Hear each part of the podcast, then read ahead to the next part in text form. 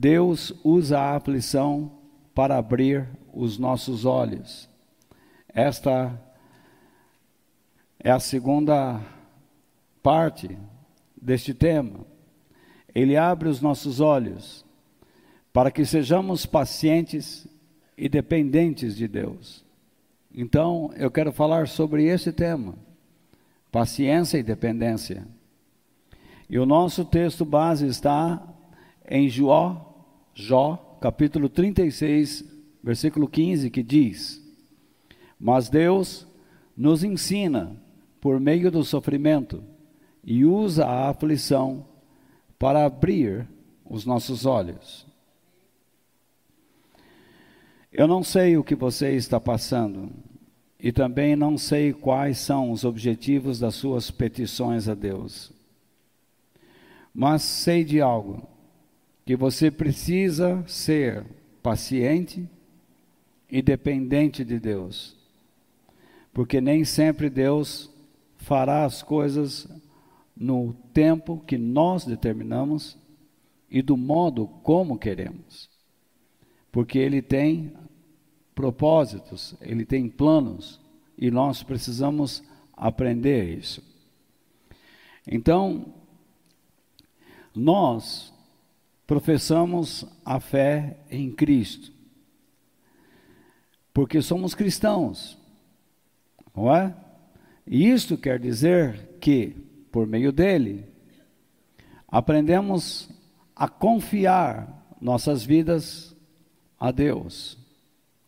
Todavia, quando nos vemos em meio às adversidades, tendemos a confiar em nossas habilidades ou na nossa autossuficiência. E por quê? Então eu estou falando, voltem agora para mim, vamos sair do slide um instante. Nós somos cristãos e professamos a fé cristã, professamos a nossa crença em Cristo. Isto quer dizer que nos rendemos a Ele e nos dispusemos a confiar nele.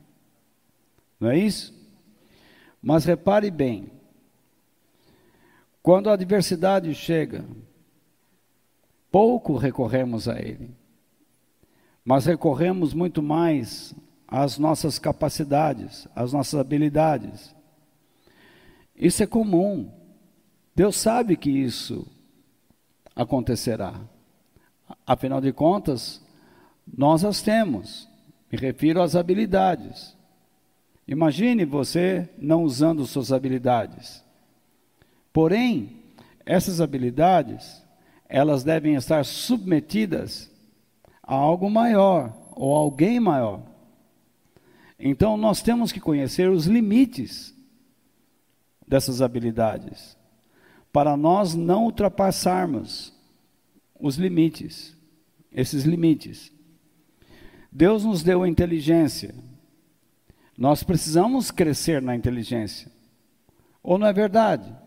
É um absurdo uma pessoa, na minha opinião, me desculpe, mas é a minha opinião, agora vou dar a minha opinião. Eu acho um absurdo um ser humano que não lê. Para mim é um absurdo. É um atestado de loucura. Eu estava conversando com o Fausto, e interessante que na nossa conversa,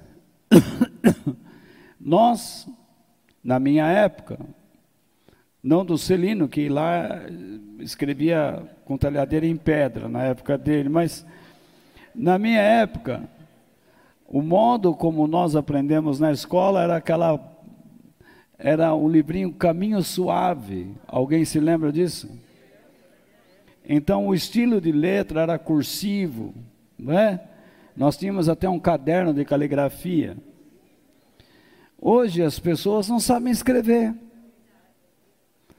Eles escrevem em letras de forma. Por causa do quê? Por causa dos computadores, dos smartphones. Então, se você pedir para uma pessoa escrever um pensamento, ele não sabe. Ele diz para você: não é melhor um Ctrl C, Ctrl V?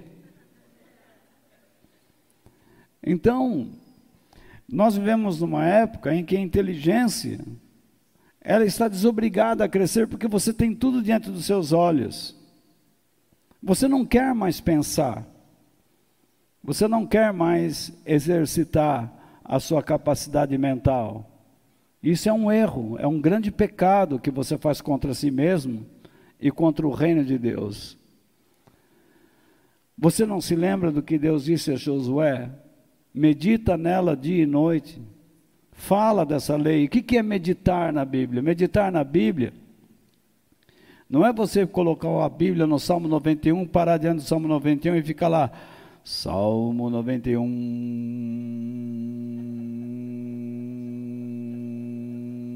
Não, é você ler o salmo em voz baixa, fazendo com que aquelas palavras entrem, e de repente, em algum momento, aquilo toca.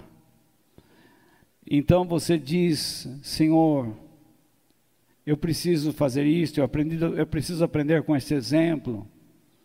Então você lê a Bíblia e rumina a Bíblia. Você joga a Bíblia e traz a Bíblia. Você joga a palavra de Deus. Por isso que a palavra meditar na Bíblia não é fazer ruído, é ruminar.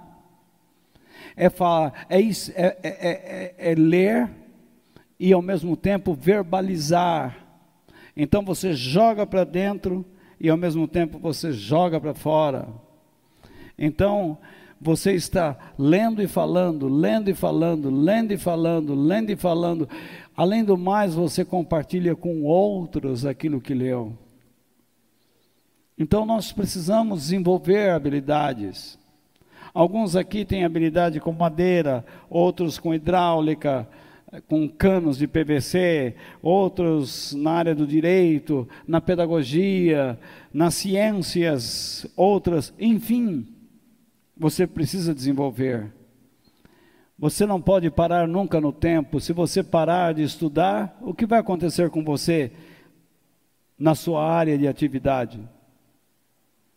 Algumas pessoas se gabam de estarem frágeis mentalmente, não loucas. Ah, eu preciso no médico porque eu não sei, eu não guardo nada, eu não aprendo nada. Você acha que existe um remédio que vai tirar a gente do estado de burrice? Não existe. Não existe um remédio anti-ignorância. O que existe é esforço, disciplina, vontade de aprender. E vontade de aprender agrada a Deus. Vontade de ler isso nos torna diferentes das pessoas deste mundo. Então, nós professamos a fé, mas exageramos nas nossas habilidades. Nós não as submetemos a uma autoridade maior, que é Deus. Por quê? Porque entendemos ser este o melhor caminho para nos livrarmos das nossas aflições quando nós estamos sofrendo, volte para mim um instante. Quando nós estamos sofrendo, o que nós fazemos? Nós não vamos primeiramente a Deus pedindo que Ele dirija nossas vidas. Nós, primeiramente, já começamos a funcionar, a escolher pessoas, a trazer pessoas para dentro da, nosso, da nossa vida, ideias, e tentamos já resolver rapidamente tudo. Vamos voltar então para a tela. Contudo, sem que percebamos, agimos como os que não são cristãos, independentes de Deus. E por isso, nós também nos mostramos excessivamente impacientes. O que acontece, voltando para mim, o que acontece quando você exagera nas suas habilidades? Você percebe que você se torna impaciente.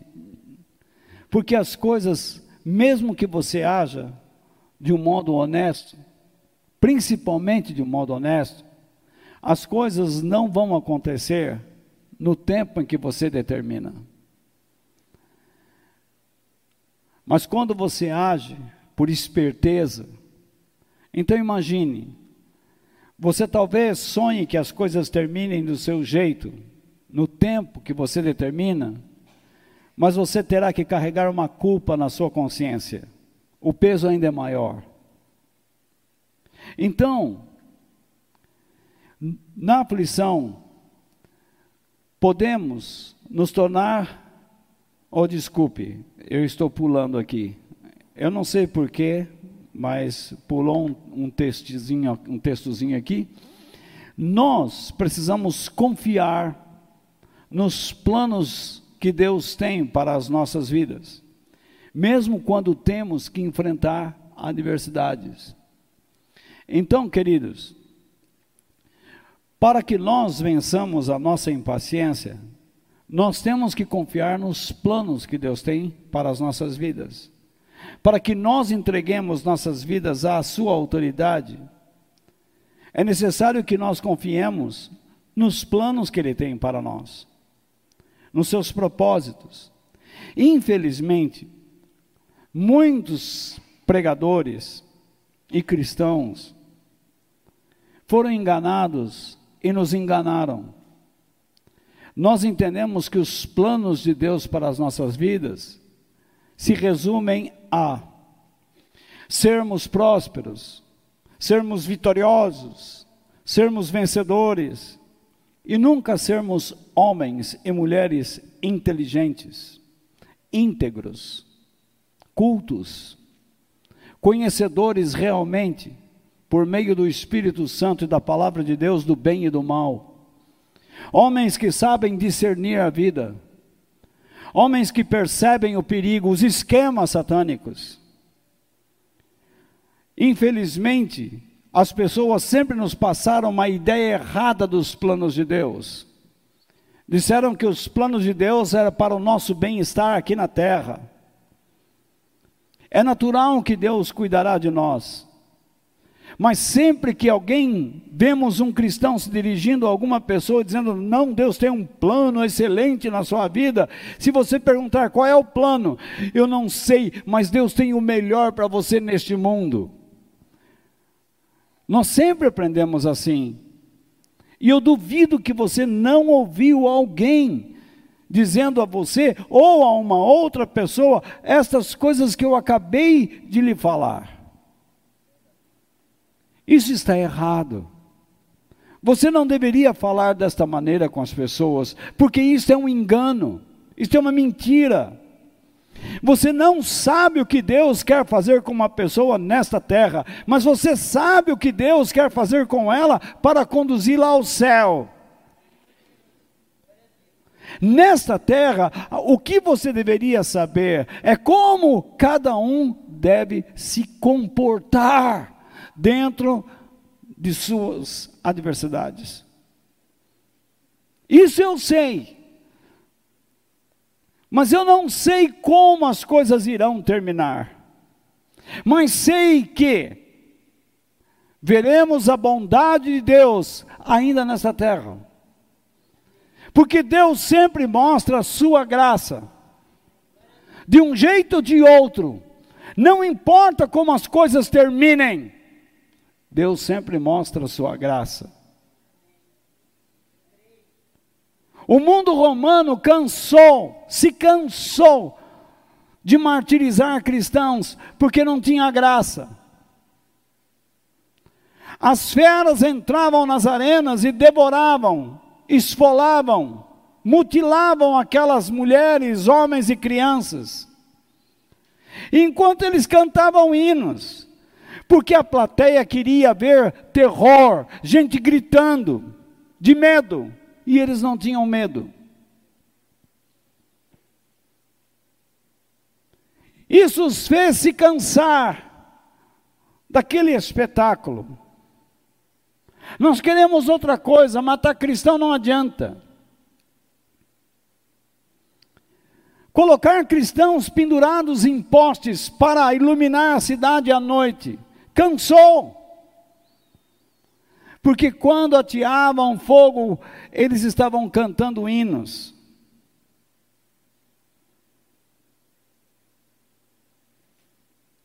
Não adianta, é melhor colocar uma um óleo aí.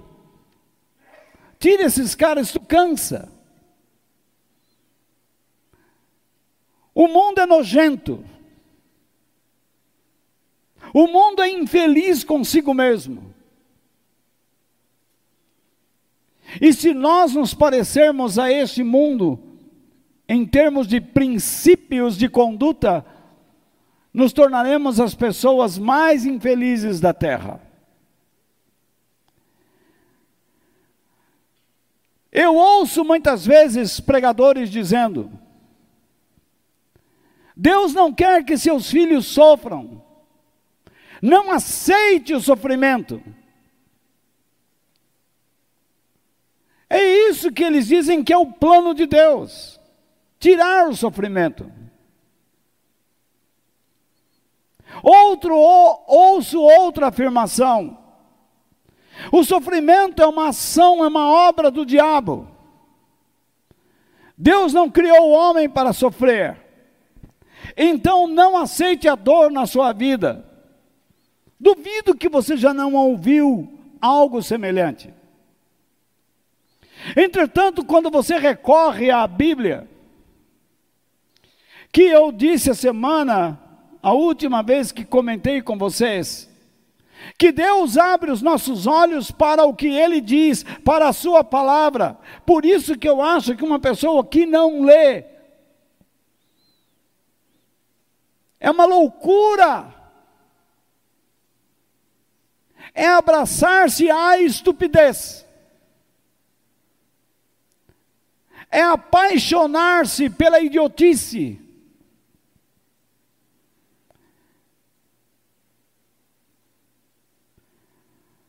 Quando recorremos às Escrituras, notamos logo que os problemas que enfrentamos, a maioria deles não são causados pelo diabo. O diabo só causa problemas àqueles que estão à frente de uma obra de Deus.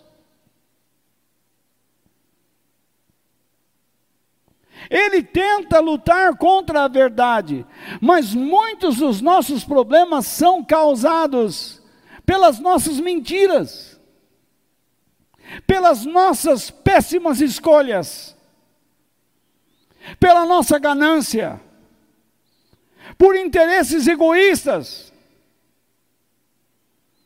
que, sem sombra de dúvida, nos levam a uma vida de ansiedade de preocupação, de aflição. Escolhemos errado. A culpa é do diabo? Não, é da nossa ganância. São os nossos interesses em jogo.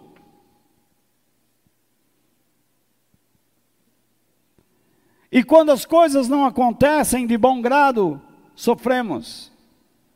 Por isso, na aflição,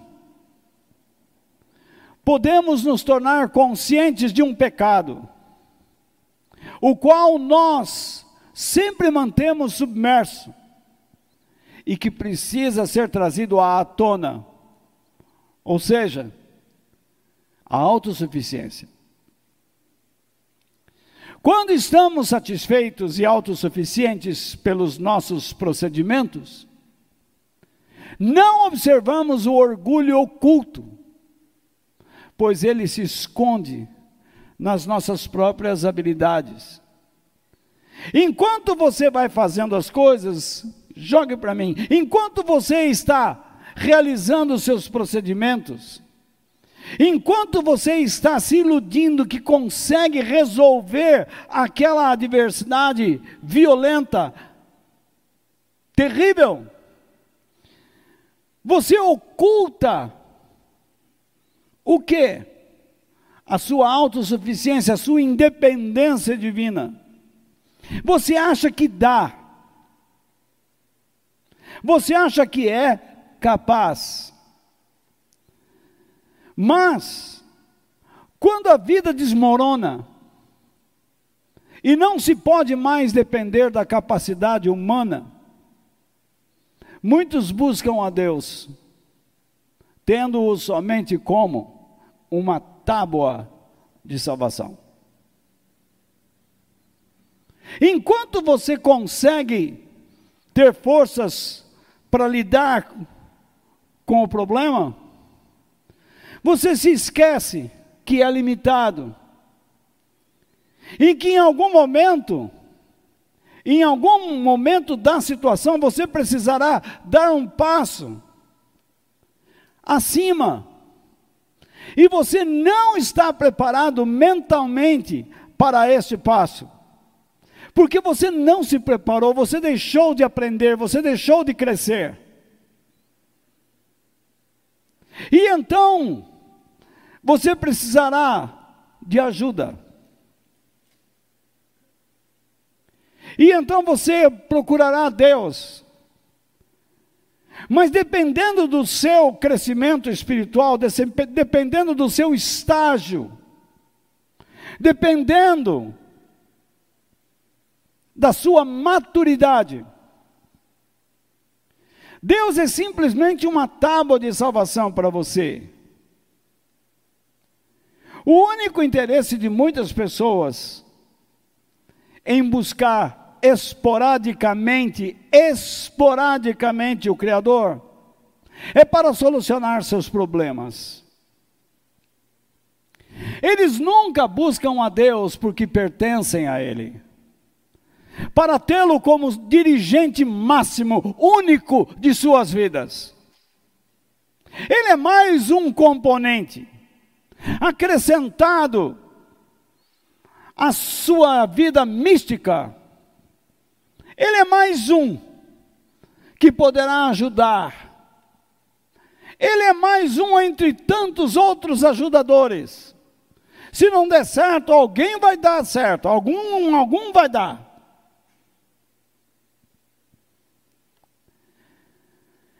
Eles nunca se entregam ao Pai, ao Criador.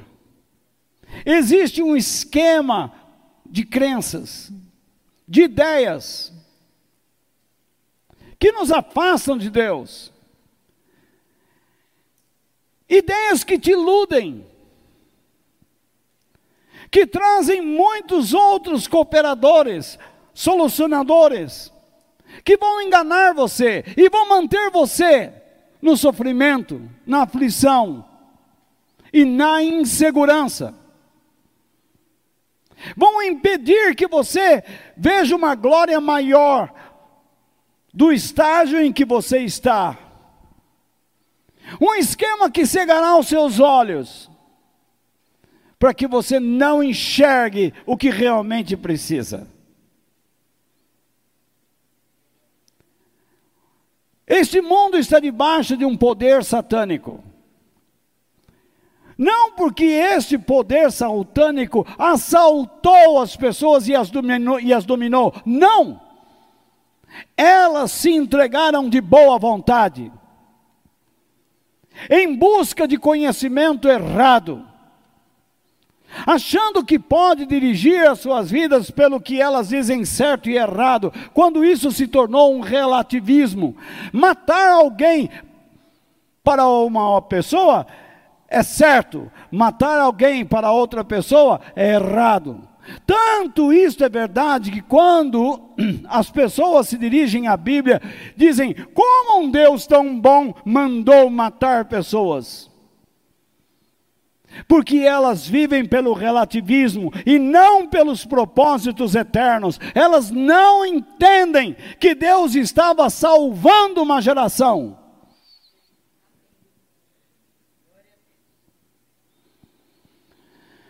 Quando Deus castigou Sodoma e Gomorra, algumas pessoas diziam: Não entendo um Deus que é amor destruir uma cidade. Ele estava salvando você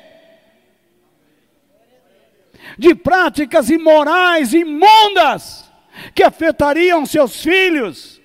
Mas nós não aprendemos a lição. Voltamos ao sodomismo. Voltamos àquilo que Deus abomina, aquilo que é nojento. Voltamos a aceitar as práticas que existiam em Sodoma e Gomorra. Todas elas.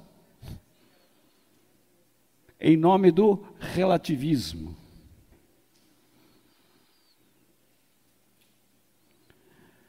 Como disse alguém,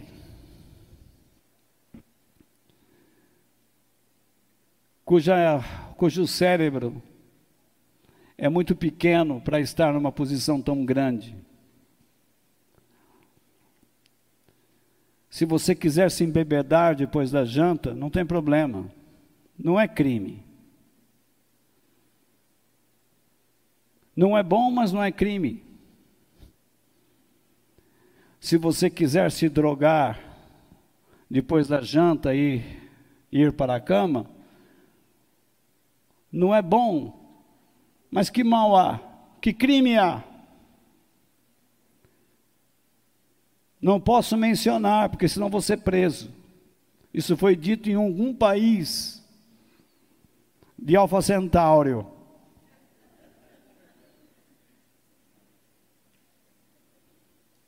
Nós prestamos apologia ao que não presta. Usamos metáforas que confundem, que desinformam que levam as pessoas a caírem nas redes, nas armadilhas satânicas. E achamos isto bonito. Mas quando aparece Jesus e fala a verdade, dizemos, ele é um arrogante. A verdade incomoda, mas ela salva.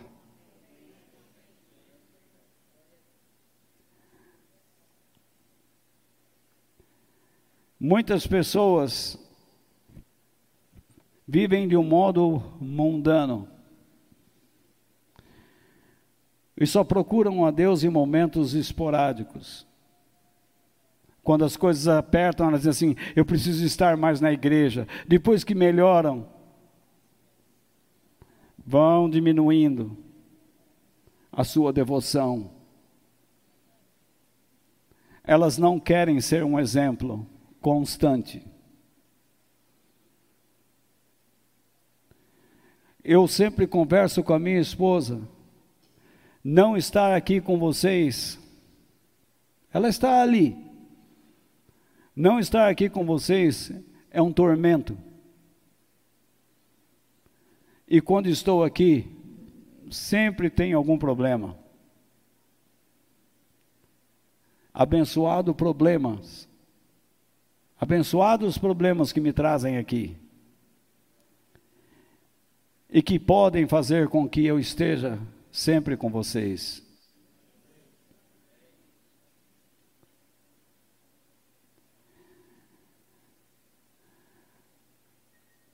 Muitas pessoas não têm ideia da importância de ter suas vidas nas mãos de Deus. Por isso, entenda a sua vida está nas mãos de Deus e pertence a Ele. Vamos observar o exemplo de Paulo, o apóstolo. Quando em 2 Coríntios capítulo 1, versículos 8 e 9, ele diz o seguinte: Irmãos, queremos que saibam das aflições pelas quais passamos na província da Ásia, hoje é Turquia, os sofrimentos, repare bem, os sofrimentos que suportamos foram tão grandes e tão duros que já não tínhamos mais esperança de escapar de lá com vida. Talvez Paulo não tivesse um rádio de pilha para ouvir os pregadores atuais dizendo: sofrimento é do diabo, não aceite. A primeira ideia que tentam plantar em nossa mente é essa: não aceite o sofrimento. Nós, diz Paulo, continuando, versículo 9, nos sentíamos como condenados à morte. Agora repare o como ele entendeu. O que o Espírito de Deus fez na vida dele, como Deus ensinou Paulo. Mas, isso é importante, porque ele vai dizer agora ao contrário. Isso aconteceu para. Então aquilo tinha uma finalidade. Então veja bem, os sofrimentos grandes e tão duros, que tiravam a esperança deles de saírem de lá com vida, isso significa um aperto, uma aflição enorme. Tinha uma finalidade, aconteceu para que aprendêssemos a confiar não em nós mesmos, e sim em Deus, que ressuscita os mortos quando Paulo ele usa essa expressão que ressuscita os mortos, ele está falando da eternidade. Porque ele disse há pouco, veja bem, ele disse: não tínhamos mais esperança de escapar de lá com vida, ele diz: Nós estamos dispostos a morrer pelo Evangelho, nós vamos perseverar nisso aqui, não vamos deixar de ser, sermos fiéis a Deus, mas nós vamos confiar e depender dEle, sermos pacientes nessa situação e depender dEle, sabendo que tudo isso aconteceu para que nós aprendamos a não confiarmos em nós mesmos. E se de fato viermos morrer, viveremos para a vida eterna.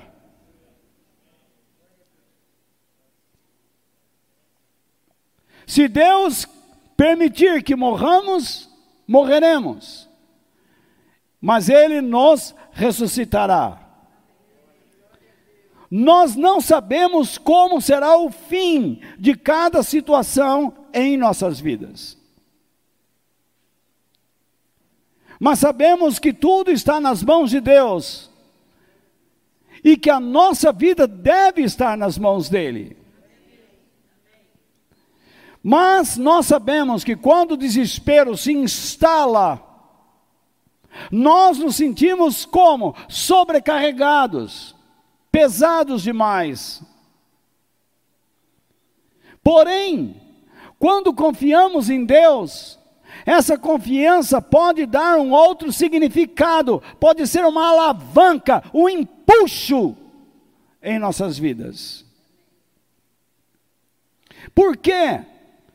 Porque nós nos lembramos que Deus já agiu de maneira poderosa em nossas vidas nos livrando de situações terríveis, horríveis. E que naquele momento nós precisamos confiar nele. Neste momento você precisa aprender a confiar em Deus. Nós precisamos confiar num Deus que trouxe este mundo à existência e que é capaz de ressuscitar os mortos e se Ele é capaz disso, Ele é capaz de nos livrar de situações difíceis. Livrar aqueles que passam a confiar e a depender dEle. Por isso, confie em Deus e aprenda a depender dEle no seu sofrimento. Por que eu digo isso? Porque nós gostamos de ser autossuficientes e orgulhosos em relação à nossa tendência de cuidarmos de nós mesmos do nosso jeito e desprezarmos qualquer ajuda alheia ou de terceiros. Eu sou o dono do meu nariz, eu faço as coisas do meu jeito, eu resolvo da minha forma. Ou não é assim? Porém, quando nós perdemos, ou percebemos, perdemos a nossa habilidade e percebemos a nossa fragilidade, A situação se transforma em algo mais angustiante. A aflição invade nossas mentes e tenta absorvê-la no seu mais profundo. Ela vai até o leito dos nossos últimos pensamentos. E isso é natural. Quando você entra em um estágio de sofrimento, é natural que a sua mente fique desgovernada por um instante. Mas lembre-se, você tem o Espírito Santo. E o Espírito Santo começa a dizer a você: reconheça que todo o seu esforço deu em nada. Reconheça, seja humilde. Reconheça que você precisa de alguém maior que você. Reconheça que você precisa da verdade. E então, ainda assim somos orgulhosos. Em vez de fazermos uma verdadeira análise de nossas vidas, recorremos a Deus para pedir que nos livre. Por quê?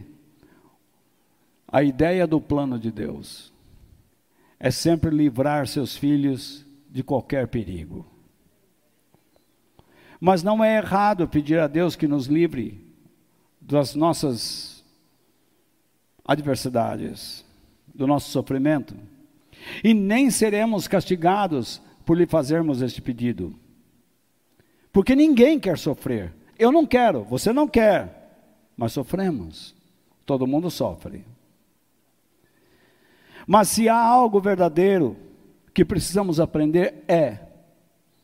Muitas vezes Deus nos livra dos sofrimentos e das nossas dores, e em outras oportunidades,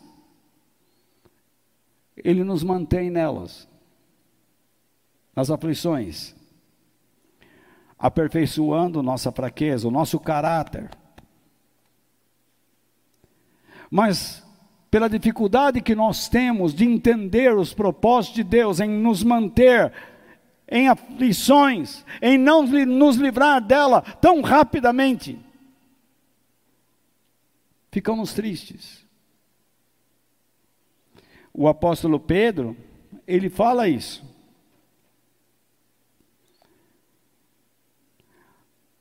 Alegrem-se por sofrerem por um tempo, embora vocês ficam, fiquem tristes neste momento. Por causa dos muitos tipos de provações que vocês estão sofrendo. Isso está lá, em 1 Pedro 1,6. Mas o que nós precisamos crer é que nós, mesmo em meio às aflições, seremos sustentados por Deus. Um exemplo muito conhecido do que estou falando está na vida do próprio apóstolo Paulo, por ocasião em que Jesus negou a ele livrá-lo do espinho na carne, uma doença. E como Paulo reagiu a tudo isto? Em 2 Coríntios capítulo 12, verso 9, está escrito o seguinte: Mas ele, Jesus, me respondeu: porque sempre que nós temos um problema, nós recorremos a Deus para pedirmos o que? Livramento. Esta é a ideia imediata que vem à nossa mente. E Deus não irá nos punir por causa disto. Porque nós não queremos sofrer. Mas Deus espera que estejamos abertos para ouvirmos as suas considerações. E Paulo estava com sua mente aberta. Vejamos. Mas ele, Jesus, me respondeu: A minha graça é tudo o que você precisa. O que é graça? É a ajuda divina que dá alegria àquele que é dirigido por Deus. Se você não é dirigido por Deus, imagine, você não terá nenhuma alegria em ser aperfeiçoado pelo Senhor. Você nem pensará nisso, você só pensará no livramento. Por isso que existem religiões denominadas como cristãs que só oferecem livramento, soluções. E isso é um esquema satânico, porque elas escondem, elas abafam, elas cegam as pessoas para que não escutem, não leiam, não aprendam as considerações divinas. Que mudam o caráter.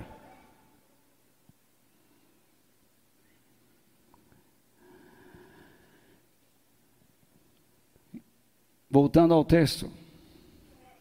Deus diz a Paulo, Jesus diz a Paulo: Isso é tudo que você precisa. Se alegrar em mim. Pois o meu poder é mais forte. O que isso quer dizer? Ele se torna mais completo. Ele se torna, desculpe, completo. Ele acrescenta à sua vida, Paulo, o que ainda está lhe faltando. Isto é, quando você está fraco, quando você reconhece a sua fragilidade, quando você percebe que você não é capaz inteiramente de lidar com situações, eu sou capaz de lhe ensinar, mas primeiro, desconstruindo estruturas que você montou em sua mente que diziam que você era o máximo, o forte, o capaz, você não é. Eu preciso, Paulo, jogar você no chão. E a partir daí, trabalhar no seu caráter. Então, o texto continua. Portanto, eu me sinto muito feliz em me gabar das minhas fraquezas para que assim ele chama, Paulo chama isso de proteção do poder. Isto é, a habilidade, a influência, virtude, as boas normas ou o modelo dos valores morais elevados de Cristo estejam comigo. Porque Deus permanece você dentro de uma aflição para trabalhar na sua vida, para trazer valores morais influência, habilidades divinas, elevadas, no sentido de uma espiritualidade verdadeira, uma moralidade sadia, porque nem sempre nós agimos de modo sadio. Há muitos pais que, quando vão educar seus filhos, os ensinam a serem mais sem vergonhas do que pessoas decentes. Convenhamos, Há pais que ensinam seus filhos a praticarem a imoralidade, o erro, a mentira, a esperteza. Vamos ser honestos.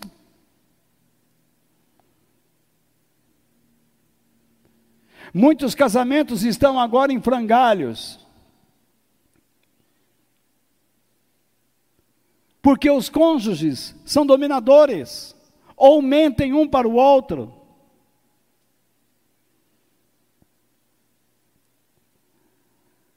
Sentem ódio. Não são honestos um para com o outro. Não se dedicam um ao outro. E qual será o resultado se não o fracasso? Então eles vivem naquelas crises constantes. Porque eles não estão dispostos a trazerem o evangelho para dentro. A preocupação de um é o dinheiro, a preocupação de outro é o filho, a preocupação de um é a casa, a preocupação de outro é o material. Assim não dá. Essas coisas são coisas que chegaram às suas mãos pelas bênçãos de Deus, mas você precisa entender que você e a sua casa precisam servir a Deus com honestidade, com ordem e decência.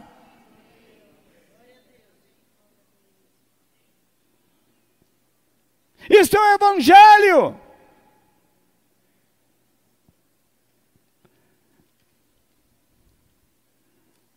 Você quer resolver uma situação para se satisfazer, para se acalmar, para que ninguém pegue no seu pé, para que você não seja incomodado. Mas Deus está tentando trabalhar no seu caráter, para que você seja uma nova pessoa em Cristo Jesus, declarando publicamente que as coisas velhas se passaram e que tudo se fez novo realmente em sua vida. Quando você lê esse texto que acabamos de ler, você notará que Deus não abandonou Paulo, mas o estava aperfeiçoando, a fim de que o próprio apóstolo Paulo não se inclinasse a comportamentos errados. Deus estava refinando ou purificando o seu caráter. E isso nos leva ao último ponto. Deus, em várias ocasiões, o refinará na fornalha da aflição. Com certeza.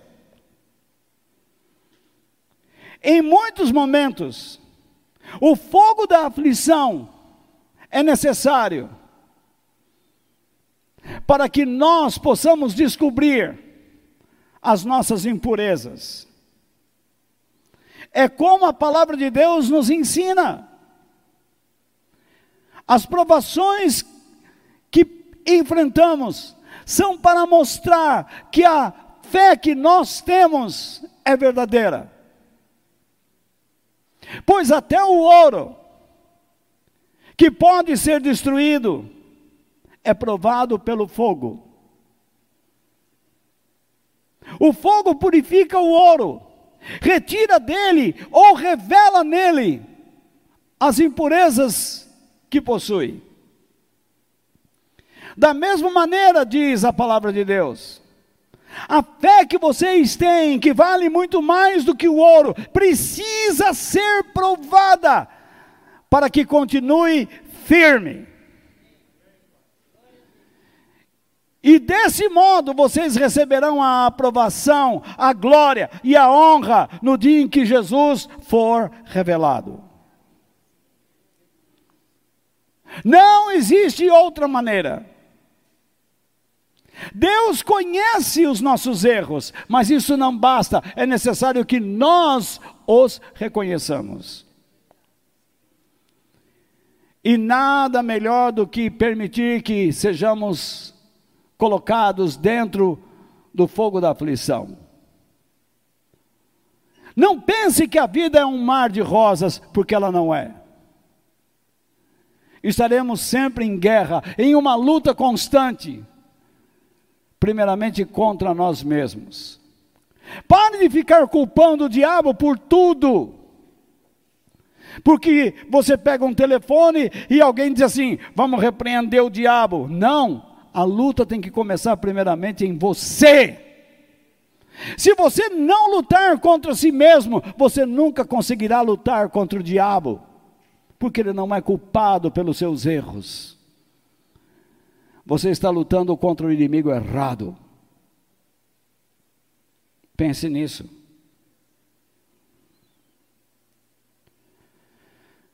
Deus usou a aflição de Paulo para quebrar o seu espírito de orgulho. Paulo estava ficando orgulhoso por causa de tantas revelações que havia recebido de Deus. Então Deus permitiu um espinho na sua carne, diz: Não vou tirar, porque cada vez que você sentir esse problema, você vai se lembrar do porquê eu permiti que você passasse por isso. Paulo aprendeu, mas muitas pessoas não aprendem é como o cão ou a cadela que vomita, regogita, anda por aí e depois não encontra alimento e volta a comer o seu próprio vômito.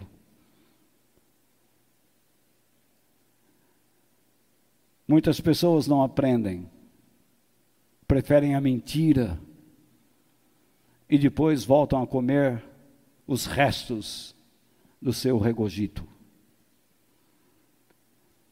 Em dias difíceis, nós temos a tendência de sermos independentes, egocêntricos, exigentes e impacientes.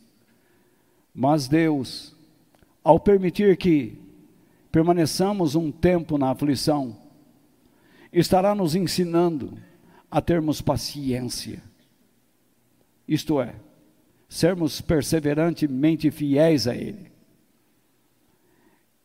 E uma confiança diária, momento a momento, nele. Deus nos ensina a sermos pacientes e dependentes dele, momento a momento. Se nós não aprendemos isto, os nossos olhos estarão abertos para o quê? Senão para nós mesmos.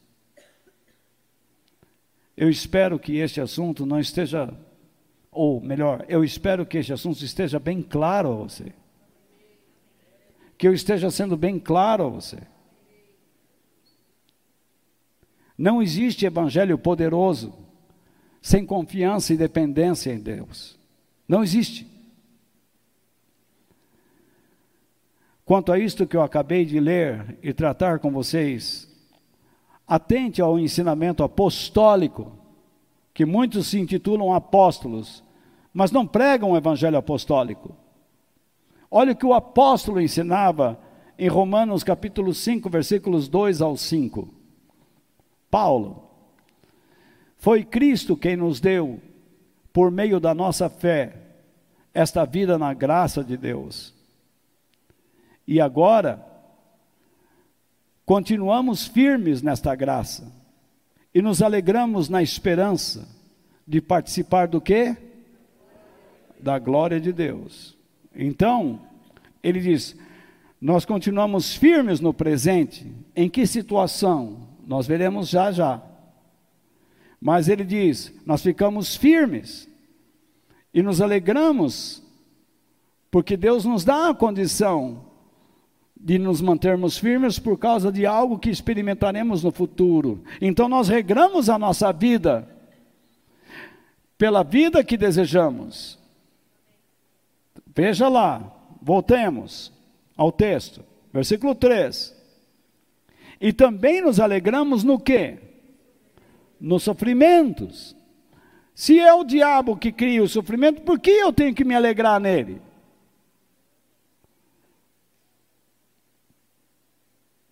Eu tenho que me alegrar em Deus, tanto no sofrimento como fora dele, porque Deus é a minha alegria. Porque alguma coisa Ele vai realizar na minha vida, no sofrimento ou me livrando dele. E também nos alegramos no sofrimento.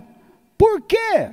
É o que ele responde. Pois, pela razão, porque sabemos que os sofrimentos produzem.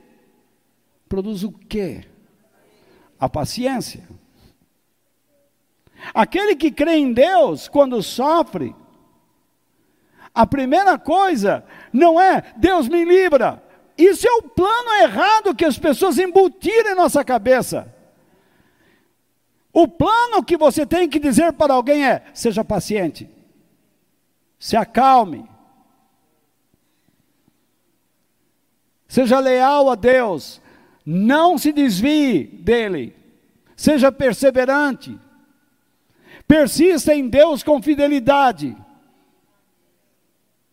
Percebeu? Eu estou tentando mostrar isso a vocês. Porque eu amo a igreja de Deus. Eu fui chamado para servir a igreja e não para esfolá-la. Se vocês me deram alguma coisa, eu sou tremendamente agradecido. Mas não esperem de mim um estilo de vida vergonhoso, que trata o ministério como uma profissão, como um meio para se ganhar o pão. Eu creio que Deus me dará a cada dia o pão nosso necessário. E Deus colocará nos seus corações o desejo de manter isto e até de ampliar isto.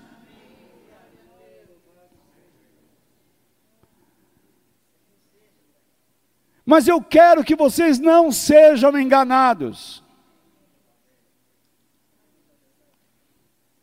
A primeira coisa, paciência.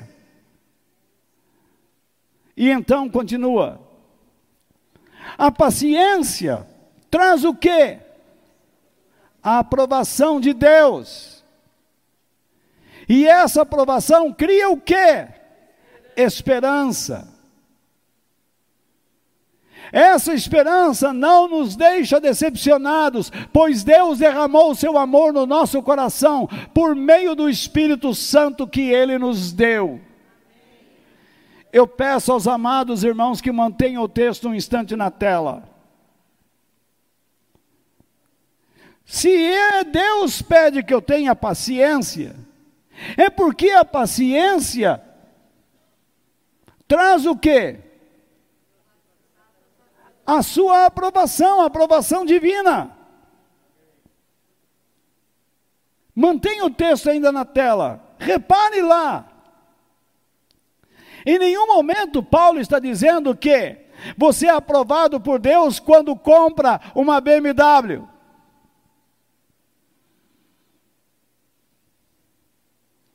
Mas Deus diz que você é aprovado por Deus quando é paciente.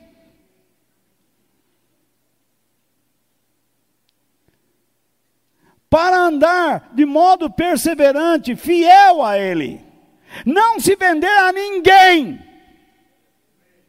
a nenhuma ideologia, você pertence a Deus.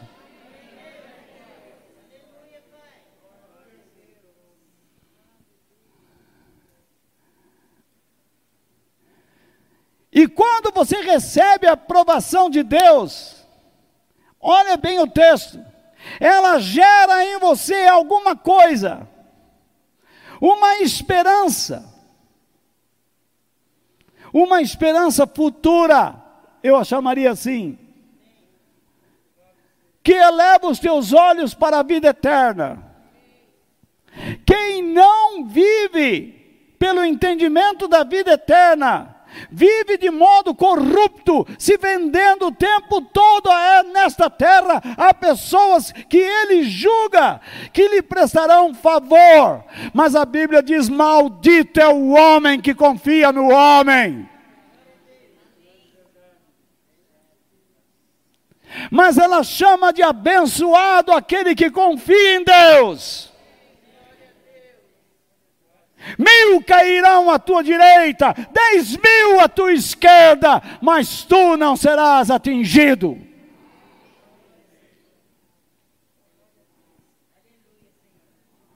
O Senhor é meu pastor e nada me faltará.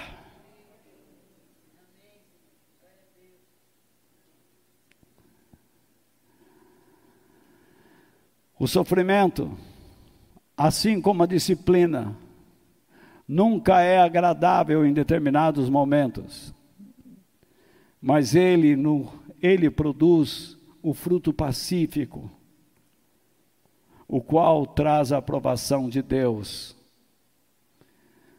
de amizade e harmonia com Ele no nosso interior. O fruto pacífico traz a aprovação de Deus de amizade e harmonia. Porque você não guerreia com Deus. O Senhor não vai me livrar, então acabou. Então não temos mais nada. Essa igreja não presta. Aqui Deus não livra ninguém. E não livrou a mim? Eu não era para estar morto? Alguns aqui não eram para estarem mortos? Alguns aqui não pensaram em suicidar-se, em se entregar ao álcool, às drogas. E se foram estas coisas, Deus não os livrou vocês. Será que nós não temos motivos para engrandecer e celebrar a Deus?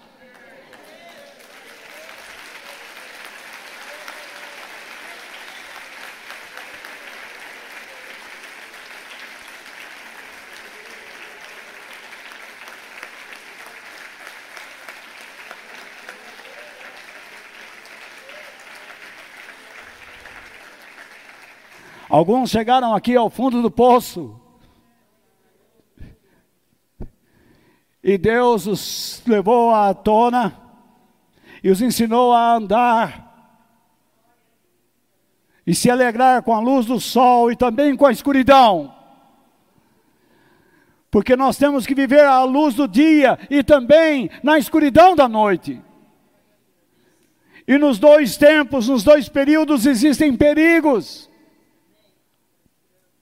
E eu digo que o perigo da luz do dia é pior, porque sofremos a ameaça humana.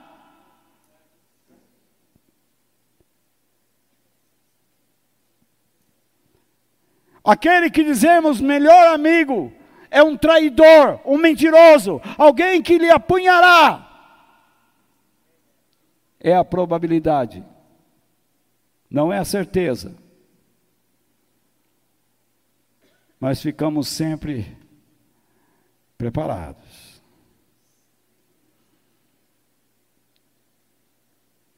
Por isso, quando Deus nos disciplina, isso não é agradável, não queremos. Mas isso deve produzir em nós amizade, aprovação de Deus, harmonia. Todo o trabalho de Deus tem por objetivo conduzir-nos à vida eterna. E, portanto, tanto o nosso caráter como a nossa conduta sobre a terra devem ser regrados pelo nosso desejo pela vida na eternidade. Se você é uma pessoa que não sonha em viver na liberdade, você será um desonesto. Não, Deus me entende. Te entende nada. Como é que Deus vai te entender uma vida toda errada? Como é que Deus pode abençoar uma pessoa que não se ajusta com Ele? Você escolhe os seus amigos. Você escolhe aqueles que se ajustam a você aqueles que você entende que são bons para ter a sua volta. Será que Deus vai ter que aceitar tudo quanto é demônio para habitar no céu? De forma alguma. Deus está olhando para nós agora, esperando encontrar em nós um desejo de estar com Ele na eternidade e que nós estejamos regrando nossas vidas por este desejo, pelos princípios da palavra de Deus. Que Deus abra os nossos olhos para sermos pacientes e dependentes dEle. Que nós celebremos os momentos em que Deus poderá nos livrar dos sofrimentos por meio de algum milagre, alguma ação poderosa, mas que nós também nos alegremos com o trabalho dele e nos mantermos nos, na aflição e aperfeiçoar o nosso caráter para que nós sejamos homens e mulheres de Deus. E como nós podemos nos alegrar percebendo como Ele derrama dentro de nós o Espírito Santo. A cada dia a nossa vida se transforma.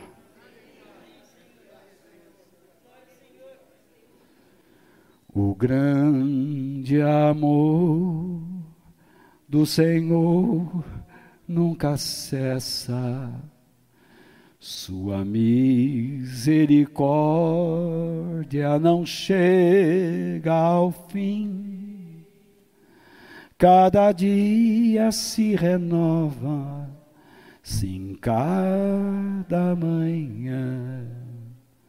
Fiel e grande és tu, Senhor, fiel e grande és tu.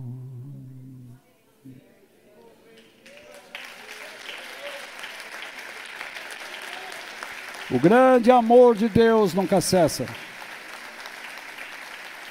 Sua misericórdia nunca chega ao fim. A cada dia se renova a cada manhã. Que Deus abra os nossos olhos para sermos pacientes e dependentes dEle. Que Deus nos abençoe. Amém.